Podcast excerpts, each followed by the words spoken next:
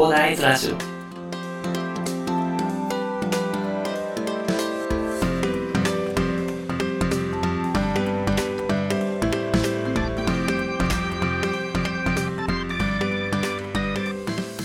はい、おはようございます。こんにちは、こんばんは、コーダイです。この番組ではですね、一級建築士、ブロガー、ポッドキャスター、セールスデザイナーの私がですね、日々の活動を通してサラリーマンの方が楽しく生きるために役立つ情報を建築やビジネス環境を中心にお話しさせていただいております。いつも聞いていただきありがとうございます。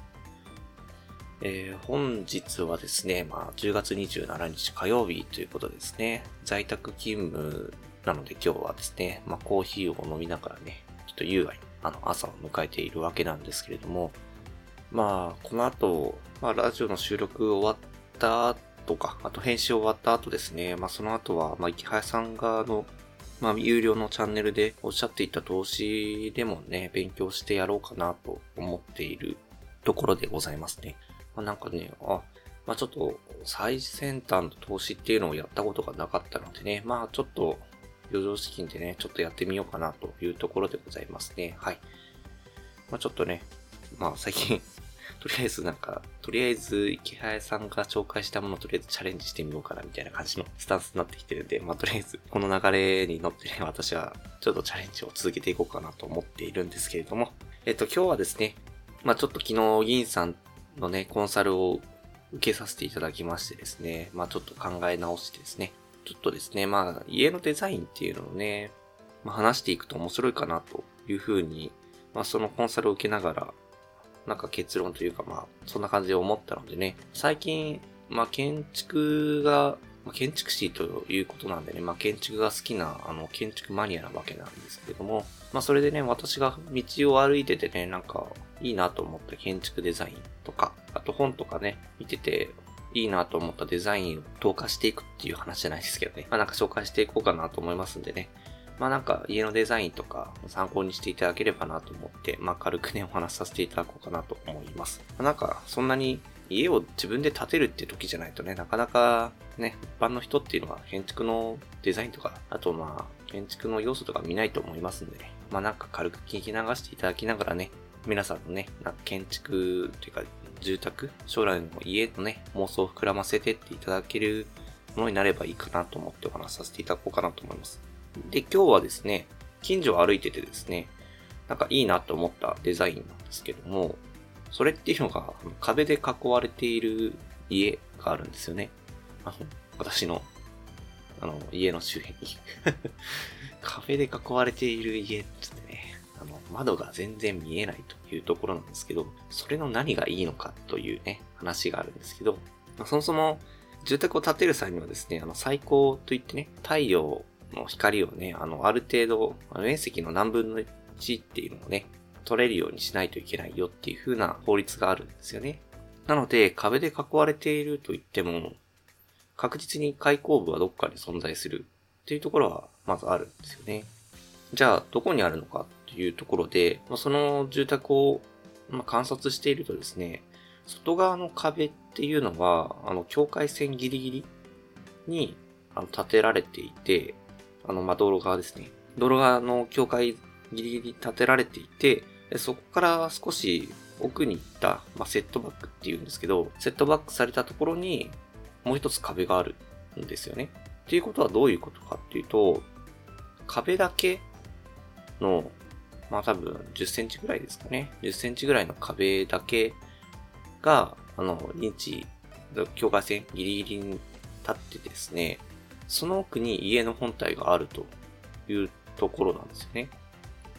まあ、つまり、家の本体っていうのは壁の奥にあるというお話になってくるので、壁と家の間に、まあ、多分中庭、坪庭みたいなのが存在しているはずなんですよね。で、それで、多分そこの坪庭には光が落ちてくるので、まあ、部屋全体が明るくなってくると。結構壁も斜めに配置されてたんでね、最高の取れるような形で設計されている。最高も取れて視線を区切るような設計がされているというところなんですよね。まあ、これで、なんでこういう設計したかっていうところを推測するとですね、自然豊かなところだったら、まあ、その壁なんか立てずにね、すごい、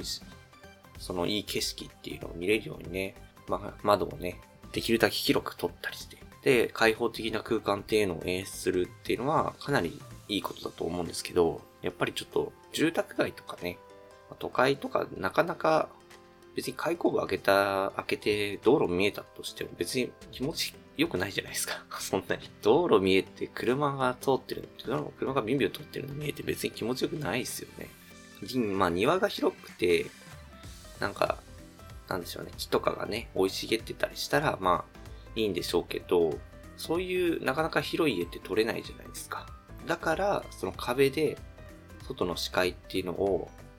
区切って、ただその壁、その壁っていうのは白かったのでね、まあ明るい空間として、で、しかも坪庭を挟むことでね、圧迫感を見せずに。で、それで、多分開口部をすごい広く取ってると思うんですよね。で、そうすることで、明るい空間でありながらも、外と空間を分けてですね、都会の喧騒じゃないですけど、まあ都会じゃないんでね、ここは住宅街の喧騒とね、切り分けてね、まあ、住宅を形成す、住宅というか家を形成するっていう、まあ、そういう手法もあるといういうところでね、まあ面白いデザインだなと思って、まあこれはね、なかなか学生の時のデザイン、なんか課題とかではよくやりますけど、なかなか現実的にあの実現するっていうのはなかなか難しかったりするんですよね。やっぱり土地の有効活用とかあるんで、まあできるだけ広く取りたいとかっていう話もあるんですけど、まあそういう一工夫することでね、あの空間に豊かさっていうのはもたらされるものでもあるんでね。まあ、もしね、まあ今地方移住が流行ってますけど、まあ、どうしても住宅街がいいよね、やっぱりっていう話であるんであれば、まあそういうデザイン手法もあるよと。ということをね、頭の片隅に置いていただいてね、まあ、もし気に入っていただけたら、あなたの将来の家にね、組み込んでいただけると嬉しいなと思ってご紹介させていただきました。では、今回はこんな感じですかね。最後にお知らせだけさせてください。この番組ではですね、皆さんが困っている悩みとか話してほしい内容など随時募集しております。コメント欄や Twitter の DM などでどしどし送ってください。Twitter とかのリンクは概要欄に貼っておきます。それでは今回はこんな感じに終わりしたいと思います。このような形でね、皆さんの耳だけで役立つ情報をゲットできるようにして物ぐり情報をゲットして毎日配信していきますので、ぜひフォロー、コメントのほどよろしくお願いいたします。ですね、ほんと銀さんのコンサルはもう最強すぎますね。昨日のあのスタイフの配信から言ってるんですけども。いやー、本当に銀さんっていう人がね、あの、音声配信のね、業界に行ってくれて私は本当に良かったなと、寝て起きてもね、そんなことを言っております。本当にありがとうございました。皆さんも、あのね、音声配信を始めるんだったらもう銀さんのね、あの、チャンネルはチェックしておかないとダメと、ちょっと言わせていただいてもよろしいでしょうかね。と、それぐらいね、あの、価値があるチャンネルですので、あの、チャンネル登録っていうか、フォローか。フォローしてない方は今すぐフォローをよろしくお願いします。概要欄にリンク貼っておきますんでね。そこから飛べるんで、えー、フォローしといておいてください。道しるべになるんでね。では、最後までお付き合いいただきありがとうございました。本日も良い一日をお過ごしください。それでは。